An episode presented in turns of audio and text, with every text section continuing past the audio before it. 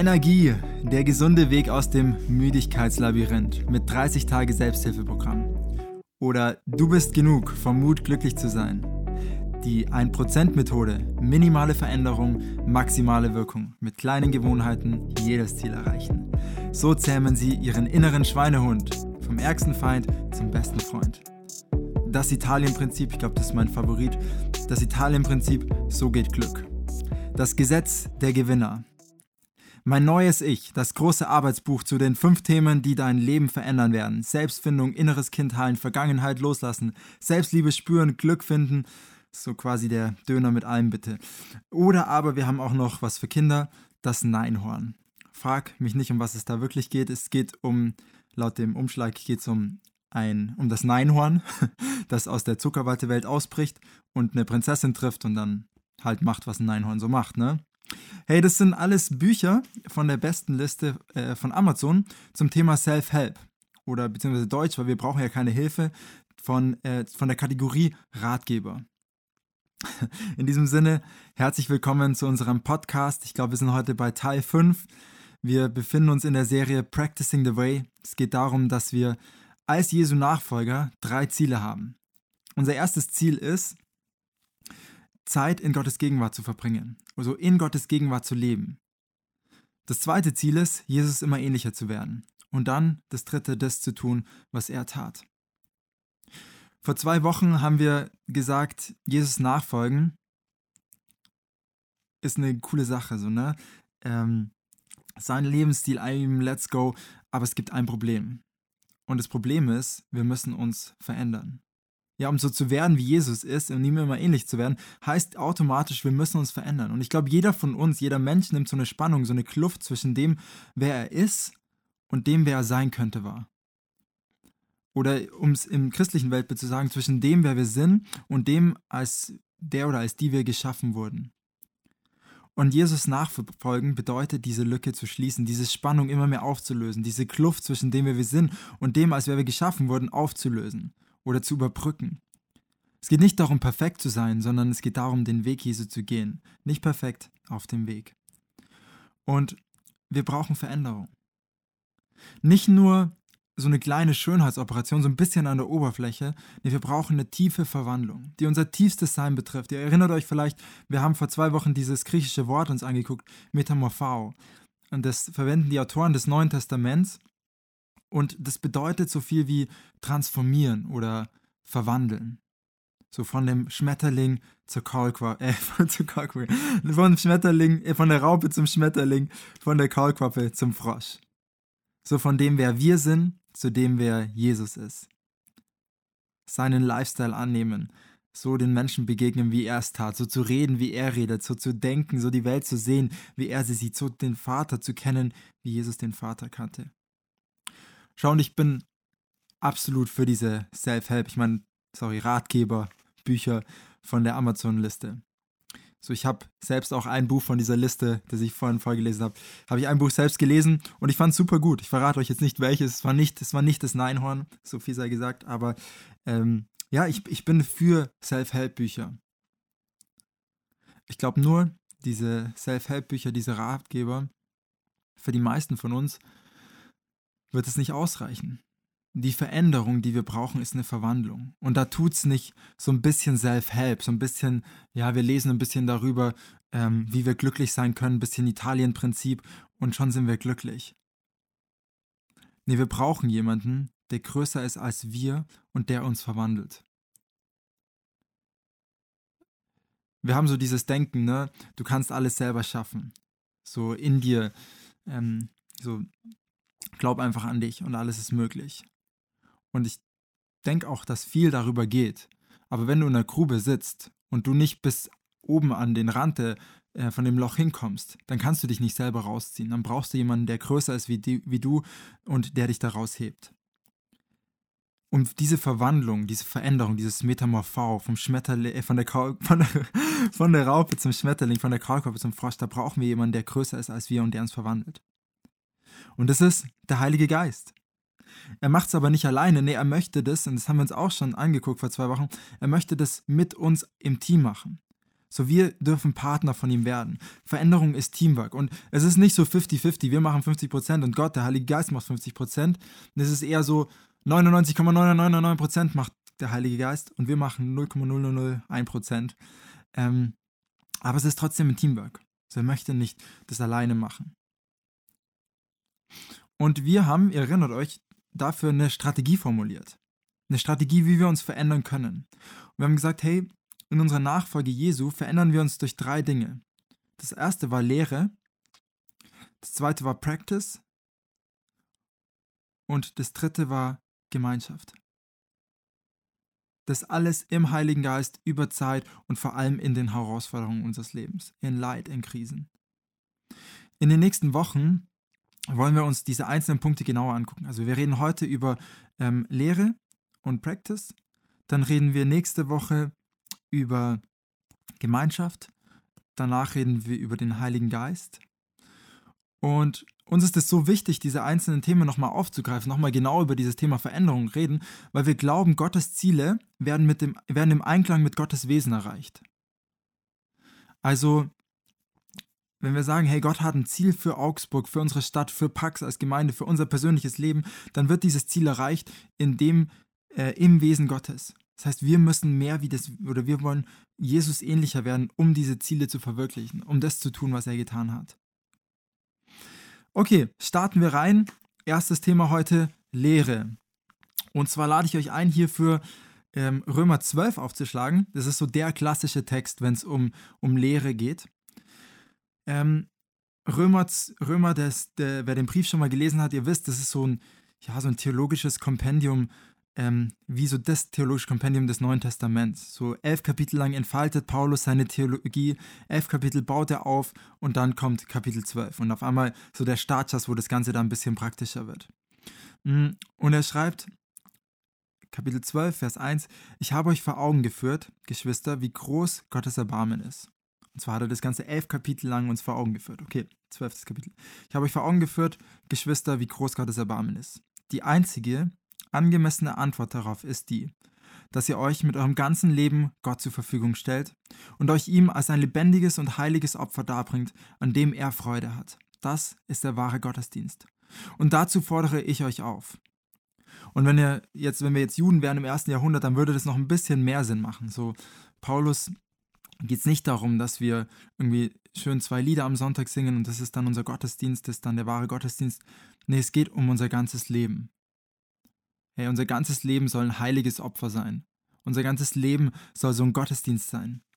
Und dann Vers 2, richtet euch nicht länger nach den Maßstäben dieser Welt, sondern lernt in einer neuen Weise zu denken, damit ihr verändert werdet und beurteilen könnt, ob etwas Gottes Wille ist, ob es gut ist, ob Gott Freude daran hat und ob es vollkommen ist. Na, lernt auf eine neue Art und Weise zu denken, damit ihr verändert werdet.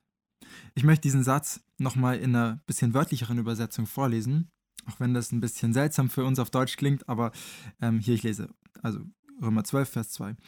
Und ihr seid, äh, und seid nicht gleichförmig dieser Welt, sondern werdet verwandelt durch die Erneuerung des Denkens, damit ihr prüft, was der Wille Gottes ist, das Gute und Wohlgefällige und Vollkommene. So, Paulus sagt, es braucht eine Erneuerung unseres Denkens.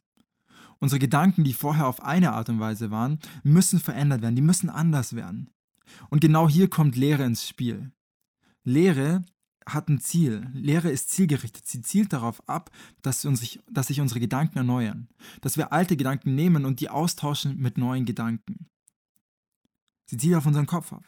Und Paulus ist ganz wichtig, er sagt es mehrmals. In 1. Korinther 2 heißt, wir aber haben Christi Denken. Also es geht ums Denken. Es geht nicht nur um Gefühle, nicht nur um, ähm, ums Tun, sondern es geht wirklich um unsere Gedanken. 2. Korinther 10, wir nehmen alles Denken gefangen, sodass es Christus gehorcht. Er sagt, hey, wir wollen nur noch diese Gedanken, die, die Christus, ähm, die Christus verherrlichen, die ihm gehör gehören und gehorchen.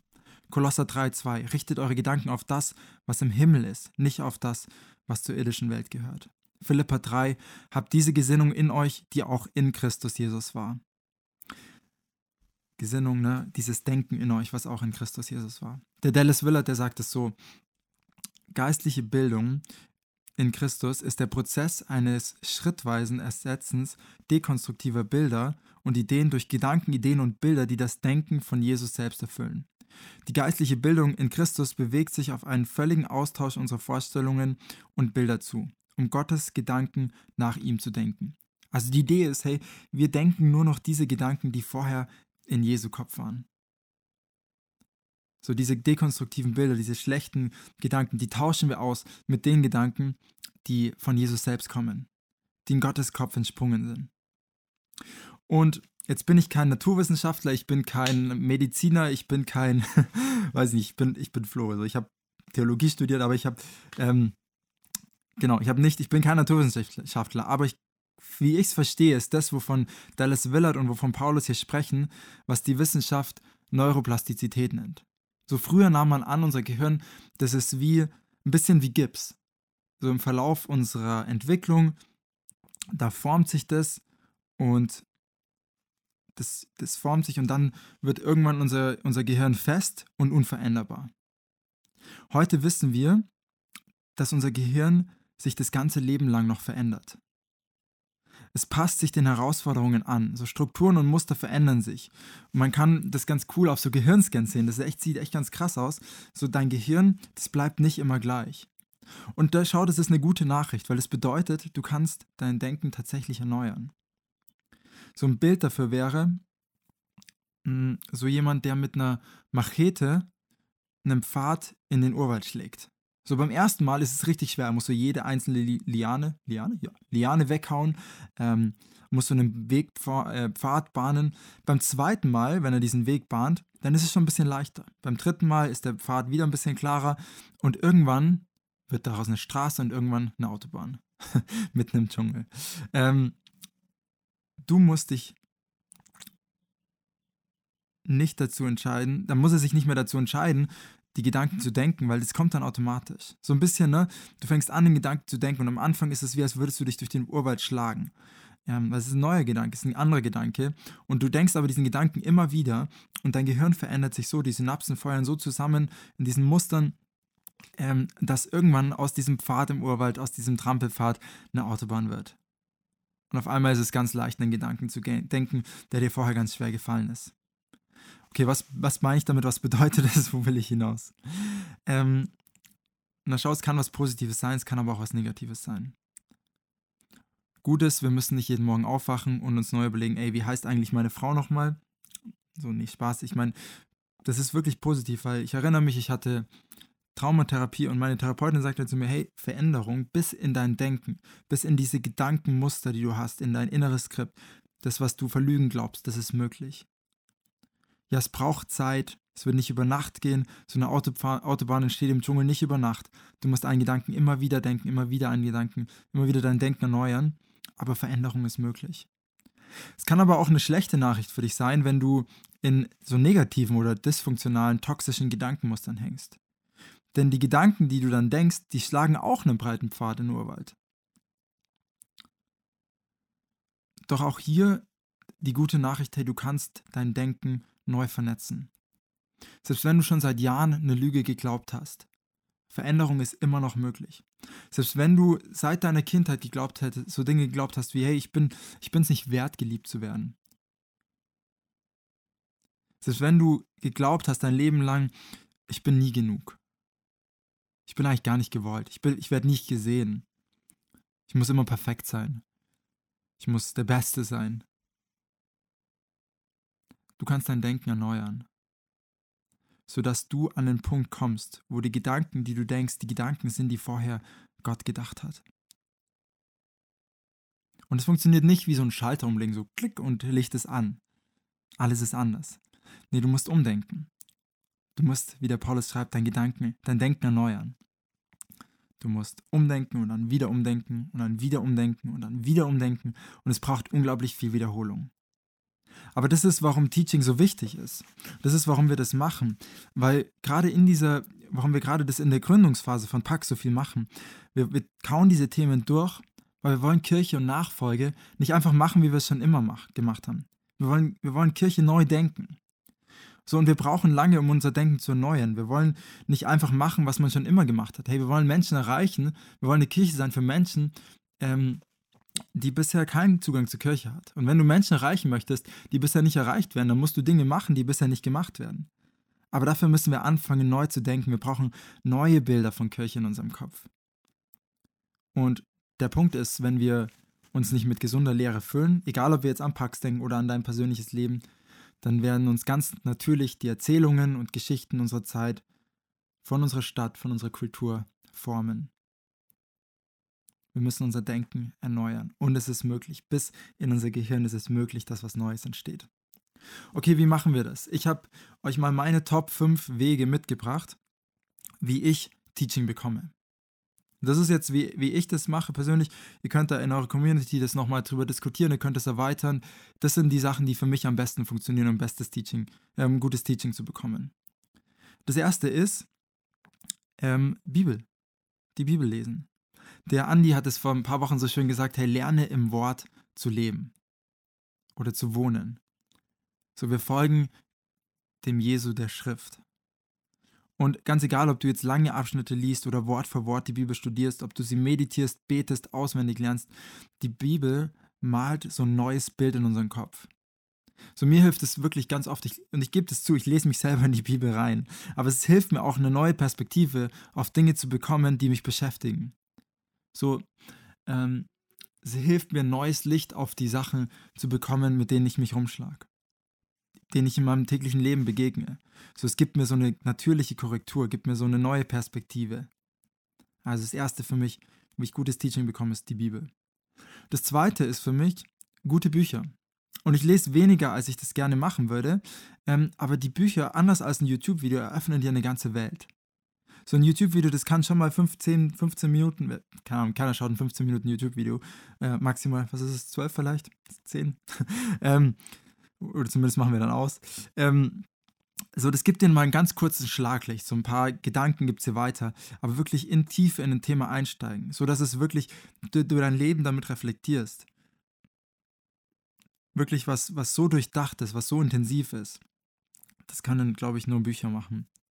Und ich liebe es, Bücher aus verschiedenen Richtungen zu lesen. Also ich lese nicht, ich lese bewusst nicht christliche Bücher nur die ganze Zeit. Also ich lese bewusst nicht nur christliche Bücher die ganze Zeit, sondern ich finde das schön, wenn man Wirtschaftsbücher oder Psychologiebücher oder ähm, Geografiebücher oder ich lese ganz gerne Expeditionen, so Geschichten von Expeditionen, so Berichte.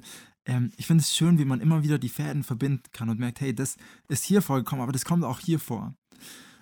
Das hilft mir irgendwie so ein bisschen Connections zu machen, Verknüpfungen herzustellen.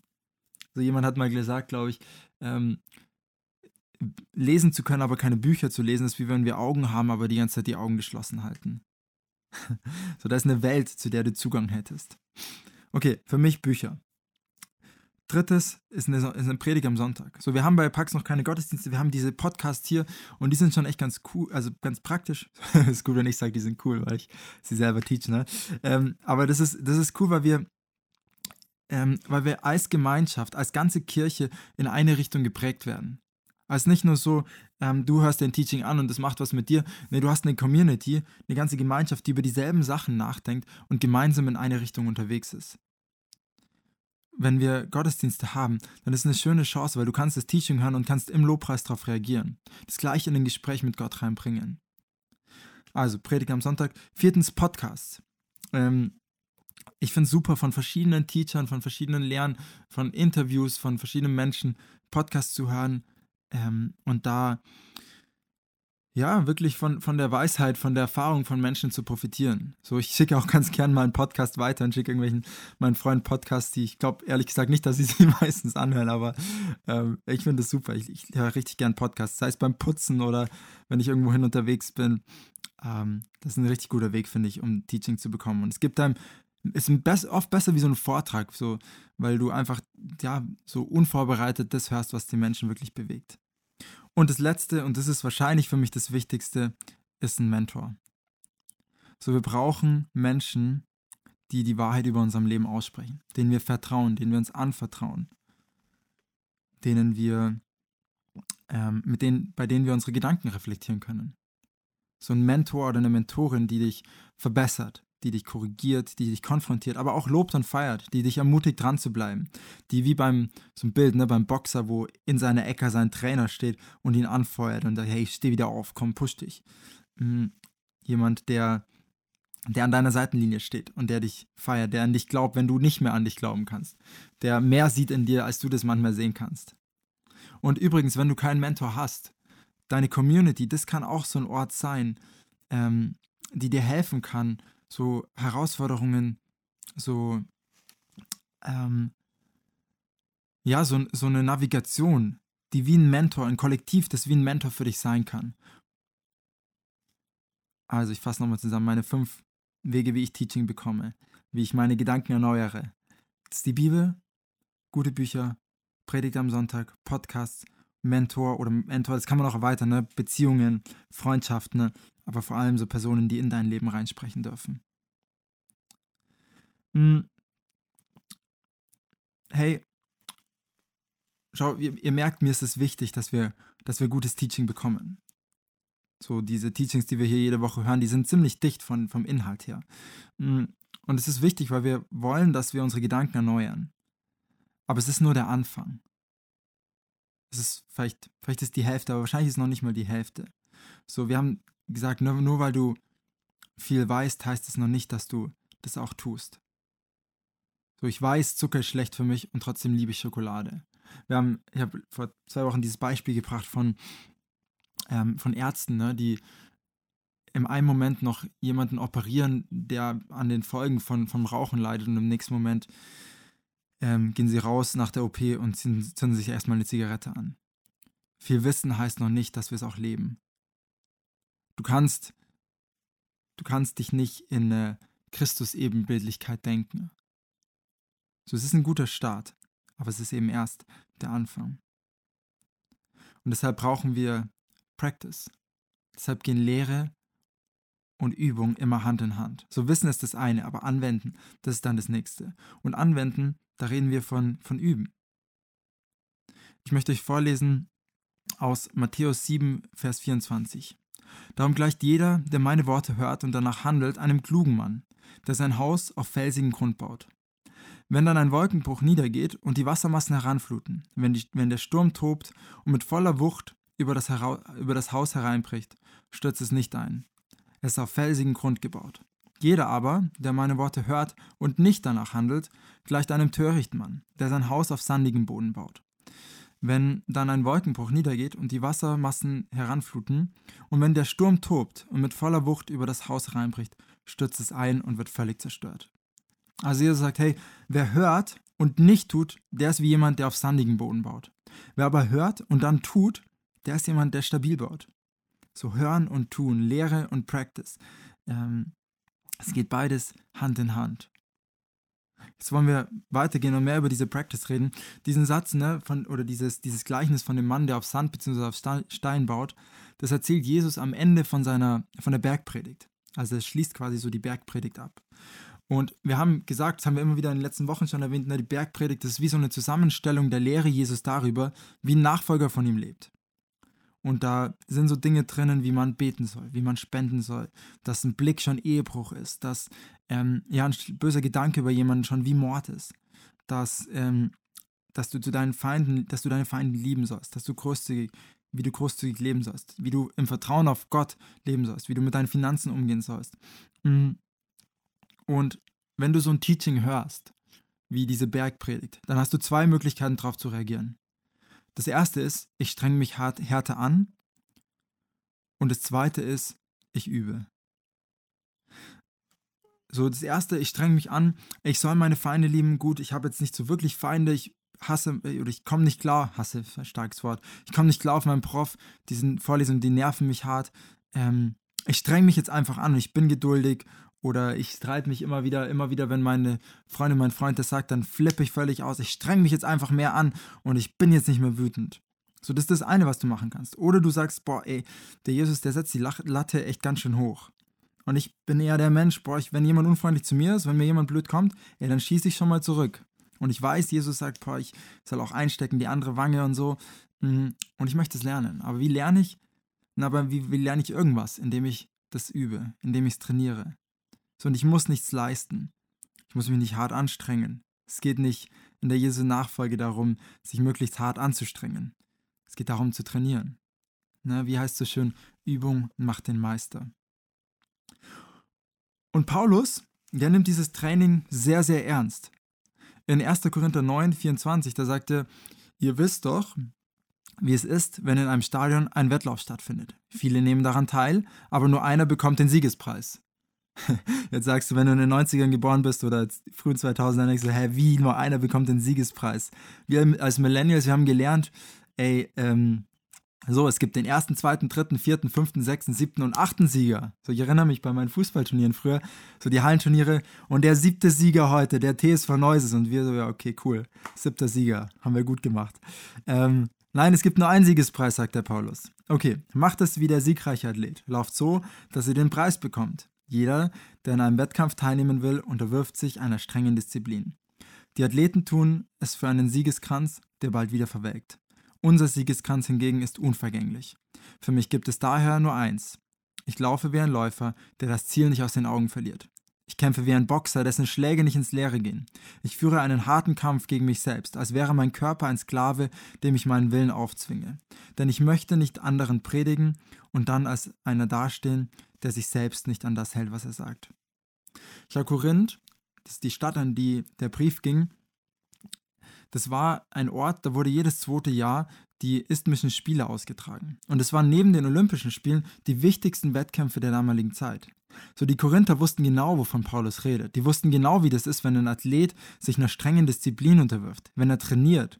Die wussten genau, wie das ist, wenn einer läuft, sodass er den Siegeskranz bekommt. Wie das ist, wenn er dann im Ziel schon fast zusammenbricht. Wie ein Boxer kämpft, dessen Schläge nicht ins Leere gehen. Für, den war das nicht, für die war das nicht abstrakt. Die wussten genau, wie das ausschaut.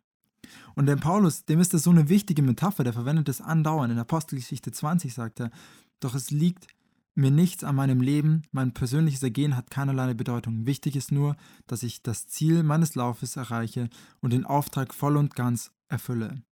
Oder in Galater 5 sagt er, ihr lieft zu gut, also hey, ihr seid so gut unterwegs, ihr habt so einen guten Wettkampf gelaufen. Wer hat euch gehindert, der Wahrheit zu gehorchen? Oder an Timotheus, der wie ein Sohn für ihn war, sagt er, kämpfe den guten Kampf des Glaubens. Jesus nachfolgen geht nicht darum, möglichst hart zu versuchen. Es geht darum, zu trainieren. Und ja, Training braucht Disziplin. Und ja, Training ist manchmal nervig, aber Training trainiert. Training bedeutet auch, dass wir nicht alles perfekt machen müssen. Es geht nicht um Leisten. Training bedeutet, wir probieren aus. Wir leben Trainingserfolge, wir machen Fehler in unserem Training, wir passen unseren Trainingsplan an, aber am Ende verändert uns Training. So, ich habe vor ein paar Wochen gesagt, ne, so, ich bin, du bist noch nicht jemand, der einen Marathon laufen kann. Aber vielleicht wirst du, aber durchs Training wirst du jemand, der einen Marathon laufen kann. So, du bist vielleicht noch nicht jemand, der in Freude, in, in tiefen Frieden, der, der, der, der wirklich diesen Lebensstil Jesus leben kann. Du bist vielleicht noch nicht jemand, der in den Stürmen des Lebens ähm, den Frieden Gottes hat, der Gegenwart Gottes sich bewusst ist. Aber das heißt nicht, dass du nicht einer werden kannst, der das ist, sondern das heißt einfach nur, du, du darfst es trainieren. Ich erinnere mich, wie, ein, ähm, wie so ein, wie ich einen alten Mann aus meiner Kirche, in der ich aufgewachsen bin, mal gefragt habe, wie ich ihn gefragt habe, hey, was, was ist dein Geheimnis? Wie kannst du jetzt ja schon, schon alt sein, Rentner sein und immer noch so für Jesus brennen?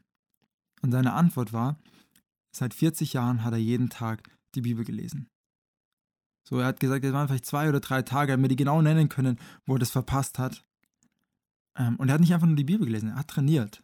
Vielleicht kennst du jemanden, der so ein richtiger Lauch war und dann angefangen hat mit Krafttraining und auf einmal war er ein Schrank. Gleiches gilt, wenn du jemanden siehst, der einen reifen Charakter hat, der im Alter noch brennt für Jesus. Das ist nicht irgendwie passiert. Diese Person hat trainiert und ist jetzt deshalb so, wie sie ist. Jetzt ist Bibellesen, so wie das dieser, wie dieser Mann das gemacht hat, eine Möglichkeit zu trainieren. Und die Frage ist, was sind andere geistliche Übungen, Practices, Arten, wie wir trainieren können? Und ich möchte dir einfach so ein paar Gedanken geben. Ich, das ist keine vollständige Liste, das sind einfach so ein paar ähm, Punkte. Und ihr könnt damit machen, ja, was ihr wollt. äh, ihr könnt die gerne noch hinzufügen, könnt gerne auch darüber streiten, hey, ist das wirklich, ist das eine Art zu trainieren, ist das ein, ein Trainingsding, ist das eine Übung? Mhm. Aber hier ist eine Liste mit geistlichen Übungen. Erstens alles, was mit der Bibel zu tun hat. Also von Lesen, Meditieren, auswendig lernen und so weiter, studieren. Zweitens, Einsamkeit. Drittens, also Einsamkeit im Sinne von, hey, wir ziehen uns zurück, um alleine mit Gott zu sein. Stille. Innerlich ähm, Frieden zu bekommen oder innerlich ähm, uns, uns leer zu machen, so dass wir gefüllt werden können vom Heiligen Geist. Gebet, Anbetung, Lobpreis, Fürbitte. Fasten. Bewusst auf was verzichten. Ähm, Gemeinschaft. In Gemeinschaft leben. Sich Gemeinschaft aussetzen. Sabbat feiern. Also einen Ruhetag zu haben, wo wir bewusst nicht arbeiten, wo wir sagen, ja, dieser Tag ist dazu da, dass ich, ähm, dass ich auftanke und vor allem aber, dass es ein Tag ist, der Gott ehrt, wo meine Seele aufatmen kann.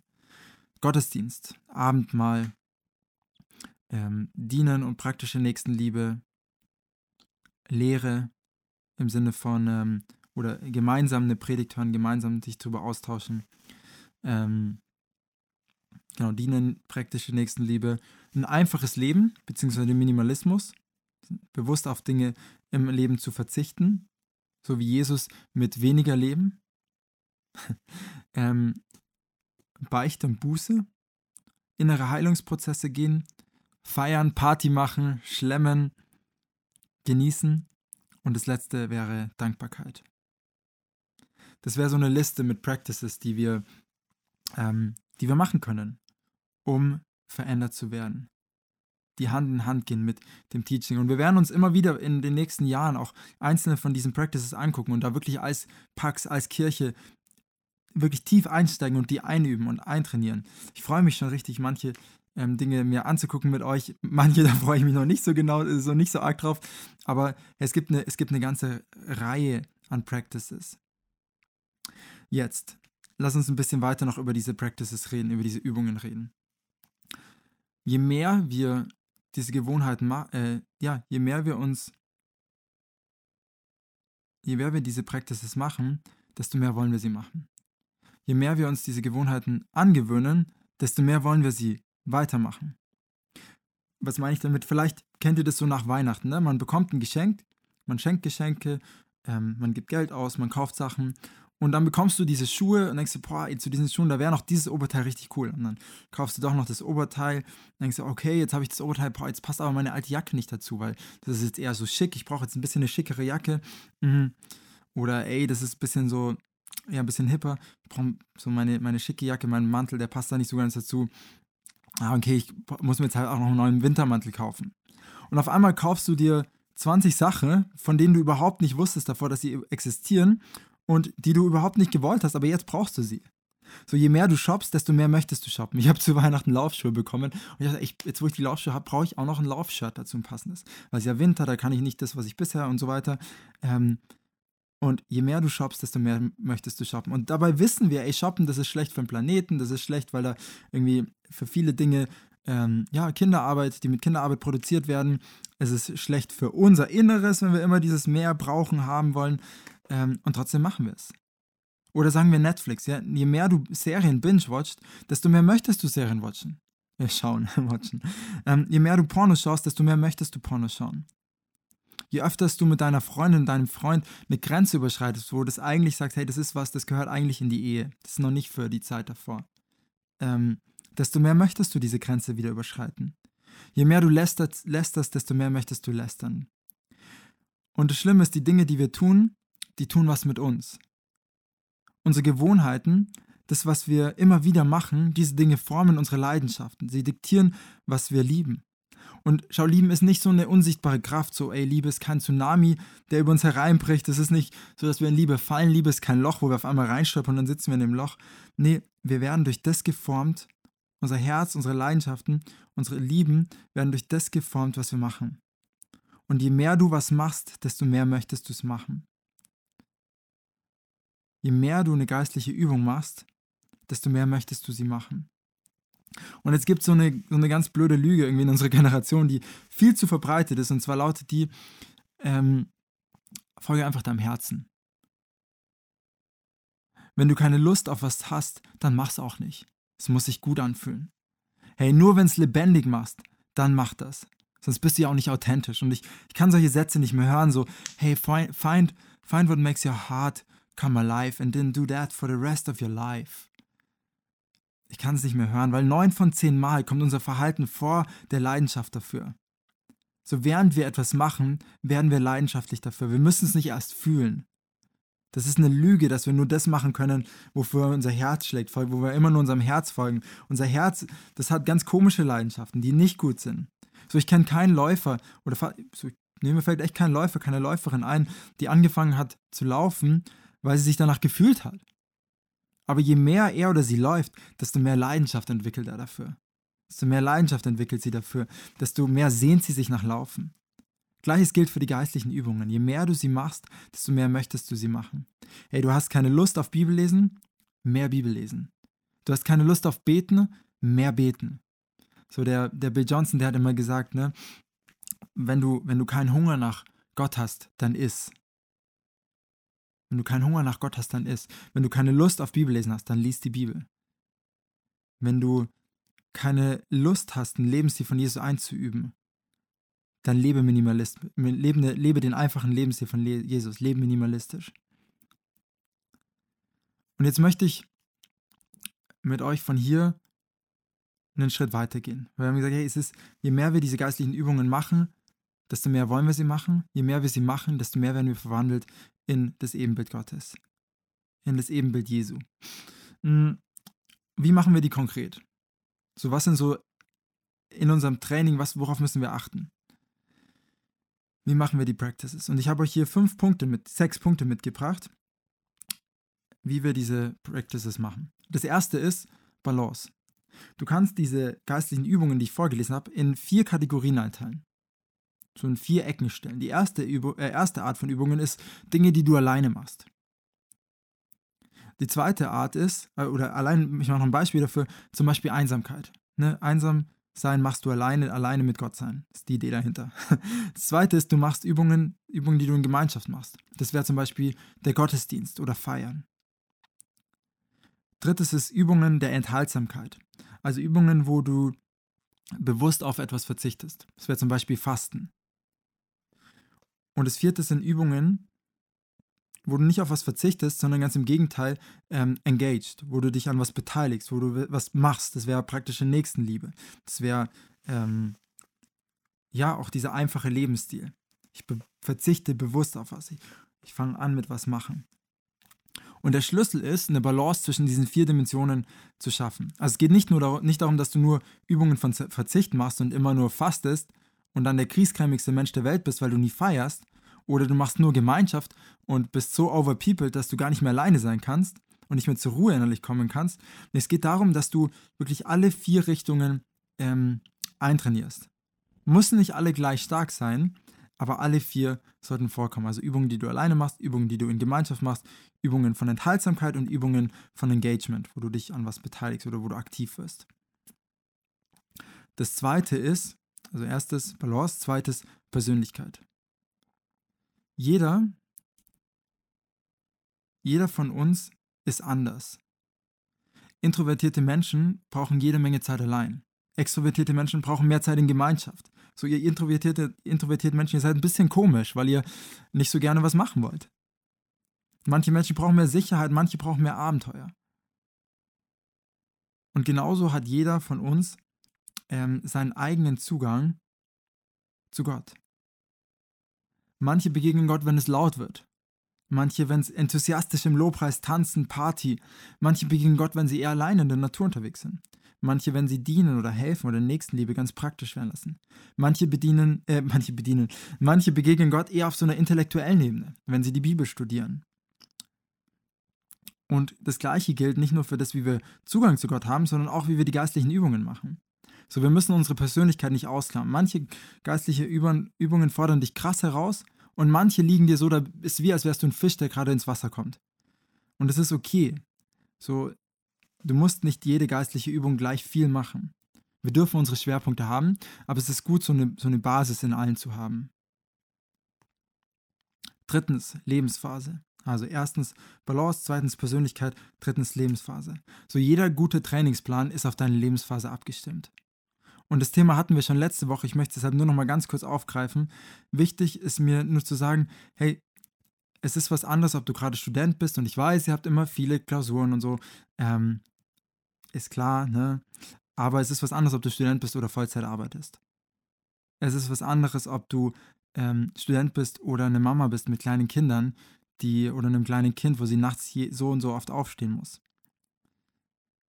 Es ist was anderes, wenn du gerade durch einen Therapieprozess gehst, wie wenn du ähm, sagst, hey, mir geht es gerade innerlich richtig gut, ich bin fit und ich bin leistungsfähig, ich kann Gas geben. Also beachte deine, deine Lebensphase bei dem, wie du trainierst. So, es ist nicht für jeden dran, irgendwie jeden Tag eine Stunde in Stille zu verbringen. Wenn du kleine Kinder hast, dann ist es schön, wenn du 15 Minuten oder 10 Minuten einfach zur Ruhe kommen kannst. So, Kinder sind im Bett, erstmal auf die Couch, durchatmen, einen kleinen Psalm lesen, ein Gebet sprechen. Ähm, und das ist okay. Viertens, aktuelles Bedürfnis. Ein guter Arzt wird dir das verschreiben, so, wenn du Arzt bist und das hörst, du darfst mich korrigieren, okay? Ein guter Arzt würde das verschreiben, was du aktuell brauchst. Die Therapie ist auf das angepasst, was die Not ist. Und gleiches, gleiches gilt bei den geistlichen Übungen. Wenn du mit einer Sünde kämpfst, bei der du was aktiv tust, solltest du eine Practice machen, die was mit Abstinenz oder Enthaltsamkeit zu tun hat. So ein Beispiel wäre, hey, wenn du mit einer Art von sexueller Sucht kämpfst, also sei es Pornos oder ja, irgendwas, wo du ja mit deinem Körper, wo es mit deinem Körper zu tun hat, von Völlerei, Faulheit, ähm, von ungesunden Praktiken, ähm, dann ist eine Practice wie Fasten von Enthaltsamkeit, eine Übung, ähm, ja, die richtige, wo du das brechen kannst damit. Andersherum, wenn du sowas hast wie, dass du lauwarm im Glauben bist, so, hey, ja, ich bin jetzt Christ aufgewachsen, ich habe schon x-mal gehört, ich glaube an Gott, ich habe auch schon mal kompromisslos, kompromisslos geglaubt aber jetzt bin ich halt eher so, so lau. Jetzt drehe ich mich halt eher so um mich selber. Es geht darum, dass ich glücklich werde, dass ich einen guten Job finde, wo ich gut verdiene. Und hey, ich habe ja mein ganzes Leben schon Jesus gedient. gedient. Ich habe mir das auch mal verdient, mich jetzt einfach zurückzulehnen und hier schön Urlaub und, und ähm, ja, du fängst an, dich um dich selber zu drehen. Nicht, dass die Dinge an sich schlecht wären, aber wenn es dann um dich geht und du nicht mehr, nicht mehr dein Leben für Jesus lebst, dann bist du nur noch lau.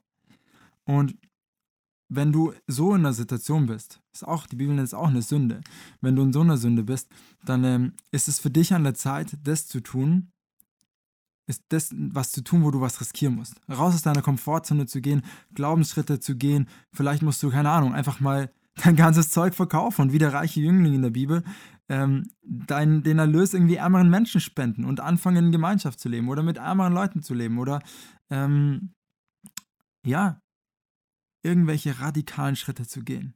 Macht das Sinn? Oder du struggles mit Stolz, hey, dann mach Übungen, wo du, wo was im Verborgenen stattfindet, wo es keiner sieht, wo du nicht der Begabte bist, der toll erscheint, äh, der vorne auf der Bühne steht, wo du, ja, wo, das, wo du wo dienst, wo es nicht sexy ist.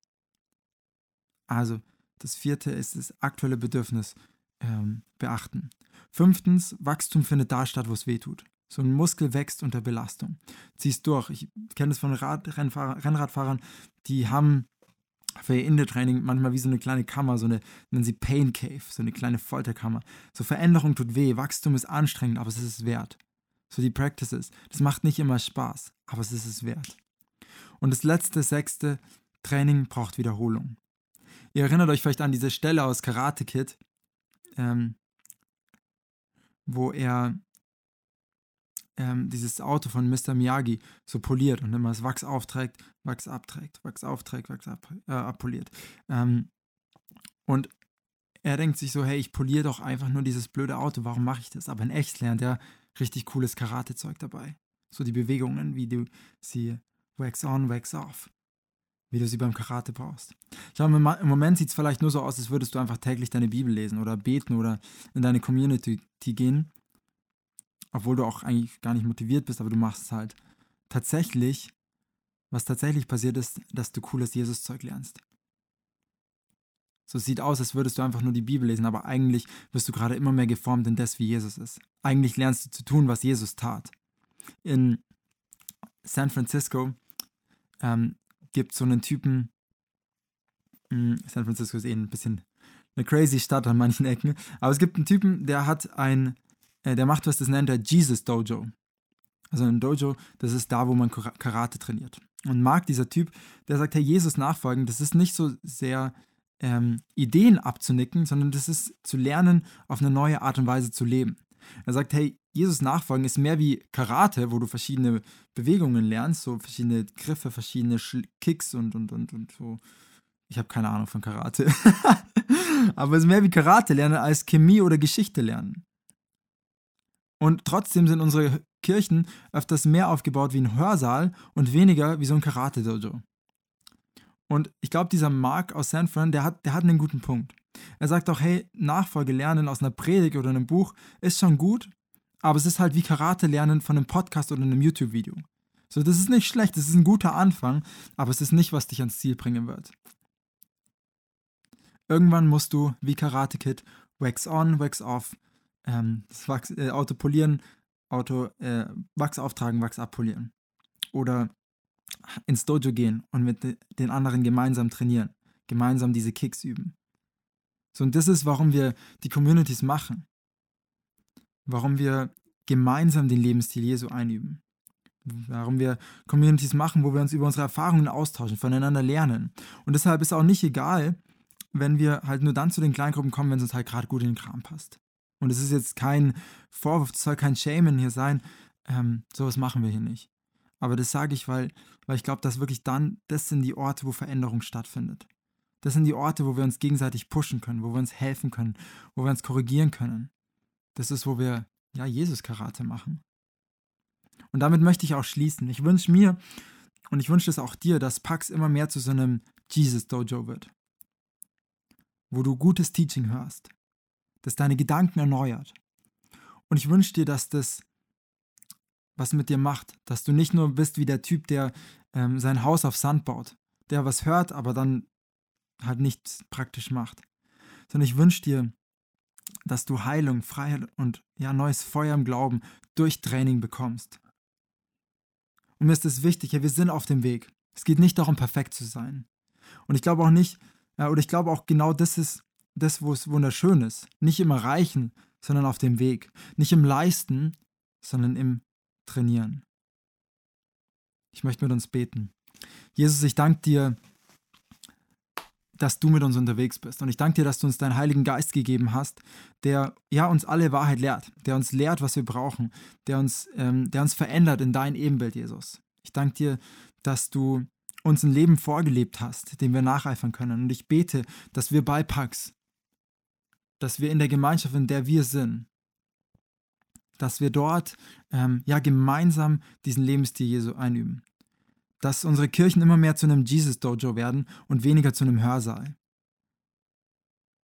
Wo wir deinen Lebensstil gemeinsam einüben und dann tun, was du tust.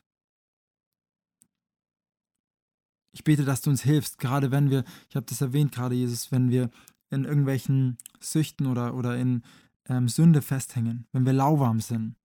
Und Jesus, ich bete, wenn das, wenn das jetzt jemand hier hört, der lauwarm im Glauben ist, dass du ihm ein neues Feuer schenkst. Dass er radikal diese Schritte geht, dass er mutig Practices macht, die alles verändern. Die wie der reiche, das, was der reiche Jüngling nicht geschafft hat, nämlich sein Vermögen zu verkaufen und den Armen zu geben, dass sie solche radikalen Schritte gehen. Und dass sie neu Feuer fangen für dich, Herr. Jesus, wir wollen umdenken, wir wollen neu denken, wir wollen nicht machen, was jede Kirche eh schon macht. Wir wollen das denken, was in deinem Kopf ist. Wir laden dich ein in unser Leben und dort zu tun, was du tun möchtest. Amen.